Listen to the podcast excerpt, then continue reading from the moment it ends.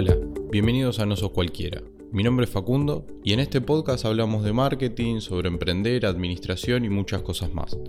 En el episodio de hoy quiero hablarte sobre la importancia de cuestionarnos todo, cómo aprovecharlo y mejorar en ese arte.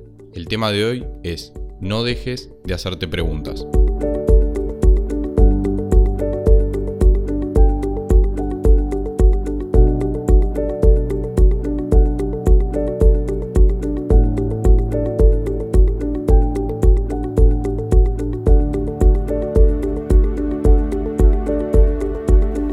Hacer preguntas es un arte. Como consultor gran parte de mi trabajo es hacer preguntas. De hecho, la base del trabajo de un consultor es saber preguntar. Las respuestas uno las va construyendo con su experiencia, con su formación, pero las preguntas son lo que guían el fundamento básico del trabajo. Hoy te quiero hablar justamente de eso, de la importancia de hacernos preguntas, de cómo construirnos y reconstruirnos a base de cuestionar absolutamente todo, de tener una actitud no necesariamente crítica, pero sí de autoevaluación permanente que nos ayuda a comprender cómo ir hacia ese futuro que deseamos. Hace ya unos cuantos años, cuando tenía más o menos unos 15, 16, hice por primera vez terapia. Y mucho más allá de quizás resolver algunas cuestiones personales, aprendí muchísimo sobre el trabajo en sí del psicólogo. Los psicólogos son expertos en hacer preguntas. No nos dan necesariamente respuestas, pero sí nos guían a través de esas preguntas a un proceso de autodescubrimiento propio de nuestras emociones, de nuestros problemas. En ese cuestionamiento nos guían hacia el poder nosotros mismos encontrar las respuestas que necesitamos a esas preguntas que ellos nos hacen. Preguntarnos no se trata sobre hacernos las preguntas correctas. De hecho, no sabemos cuáles son las preguntas correctas hasta que no nos hacemos las suficientes como para encontrarnos en el camino en el que tal vez imaginábamos estar. Una pregunta es mejor que otra en función de qué tan útil es ese proceso por el cual nos embarca, o si la respuesta a la que logramos llegar por esa pregunta resuelve un problema que estábamos enfrentando. Pero hasta que no entramos en ese circuito de cuestionarnos permanentemente, nunca vamos a lograr llegar a esas preguntas de valor que realmente necesitamos. Theodore Sturgeon, un escritor estadounidense de ciencia ficción que escribió Más que humano, una novela que si la buscan van a ver que es bastante famosa, puede que la hayan leído, una vez dijo, haga la misma pregunta, luego otra, luego otra más y otra y otra. Lo que estaba simplificando era esto que estamos hablando. Hay una necesidad, o deberíamos tener una necesidad, de constantemente estar cuestionándonos. Pero no se trata, como les digo, de cuestionar a otros, sino de empezar por cuestionarnos a nosotros. El ojo crítico, la mirada un poco más incisiva o, de utilidad, la construimos a partir de el poder autopercibirnos, apreciarnos y cuestionarnos a nosotros mismos. Sin ir muy lejos, Einstein también lo planteó en las bases de la teoría de la relatividad, mucho más allá de la, conocida fórmula matemática o del desarrollo o de los fundamentos en sí. Einstein rompió el paradigma de que todo era como era, que todo era absoluto. De hecho, la, la base fundamental de la teoría de la relatividad es todo es relativo. Y viniendo de un mundo duro, de una ciencia dura como la física o con mucho anclaje en la matemática, decir que todo es relativo es bastante fuerte. Obviamente lo pudo demostrar, pero el fundamento de su teoría era esta idea. En administración solemos enseñar una herramienta básica, muy muy básica, que consiste en preguntarnos, en cuestionarnos constantemente lo que estamos pensando, haciendo o queriendo hacer. Se llama los cinco por qué, seguramente la conozcan y si no se las cuento porque es realmente muy muy simple uno se plantea un problema y ese problema repite ese por qué cinco veces. Por ejemplo, ¿qué es lo que querés hacer mañana? Damos una respuesta. ¿Y por qué? Damos otra respuesta. ¿Y por qué? Damos otra respuesta y así cinco veces. Y en ese proceso van a notar que vamos a lograr un, conocimiento mucho más profundo del tema. Por eso Es un modelo básico que se usa muchas veces, quizás en charlas y, en primeros eh, aproximamientos a un problema, como para poder definir algunas guías o empezar a visualizar caminos hacia los cuales podemos ir.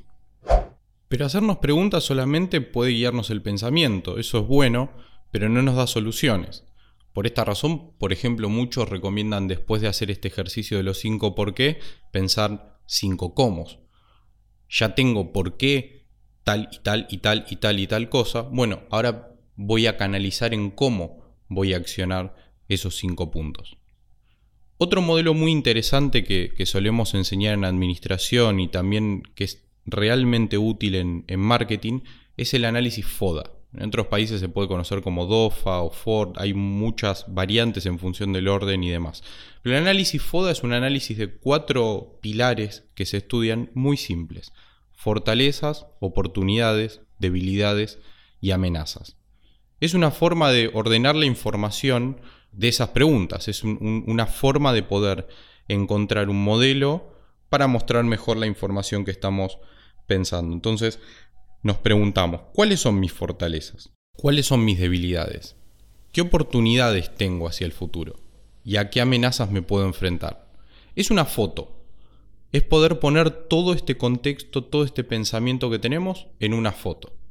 Pero cuando uno empieza a, procesar mejor la información que este modelo nos, ofrece, nos damos cuenta que mucho más allá de ser una foto, puede ser algo mucho más dinámico. Una forma de pensar distinto FODA es pensarlo en términos temporales. Por ejemplo, una fortaleza o una debilidad es algo que tenemos ahora, en el presente. Pero una oportunidad o una amenaza están mucho más conectadas con el futuro que con el presente. Entonces, una forma de visualizar el modelo de manera distinta es tratar de pensar cómo podemos afectar esas variables a través del tiempo. Se lo simplifico como para que lo puedan entender mejor.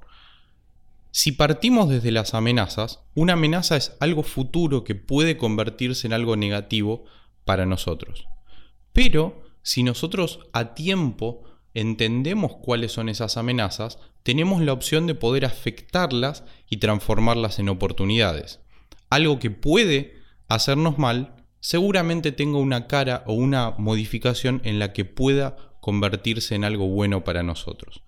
Y una vez que yo transformo o logro transformar esa amenaza en una oportunidad, el siguiente proceso es intentar capitalizar esa oportunidad mucho más rápido, antes y positivamente, para que se incorpore como una fortaleza y no como una debilidad.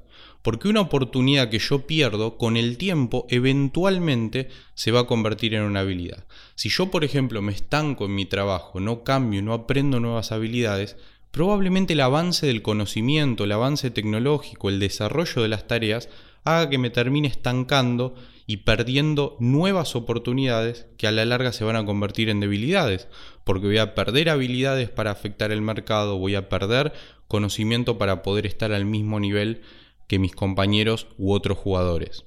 Entonces, si yo solamente pienso este modelo como una foto, estoy perdiendo mucha información. Y la gracia de un análisis como FODA es ponernos en permanente cuestionamiento.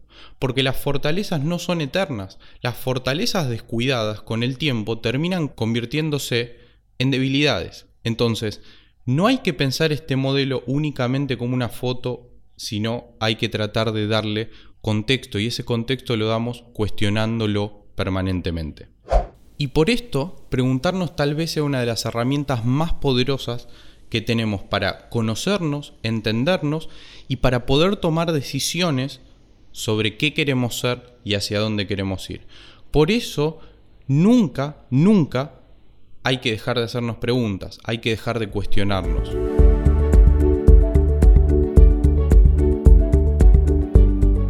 Hacernos preguntas es un arte que podemos mejorar solamente con el tiempo, no se explica en manuales.